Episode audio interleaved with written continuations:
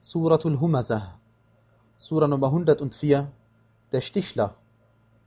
Im Namen Allahs, des Alabamas, des Barmherzigen.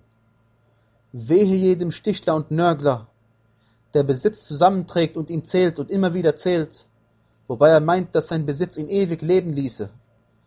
Keineswegs, er wird ganz gewiss in Al-Hutama geworfen werden. Was lässt dich wissen, was Al-Hutama ist?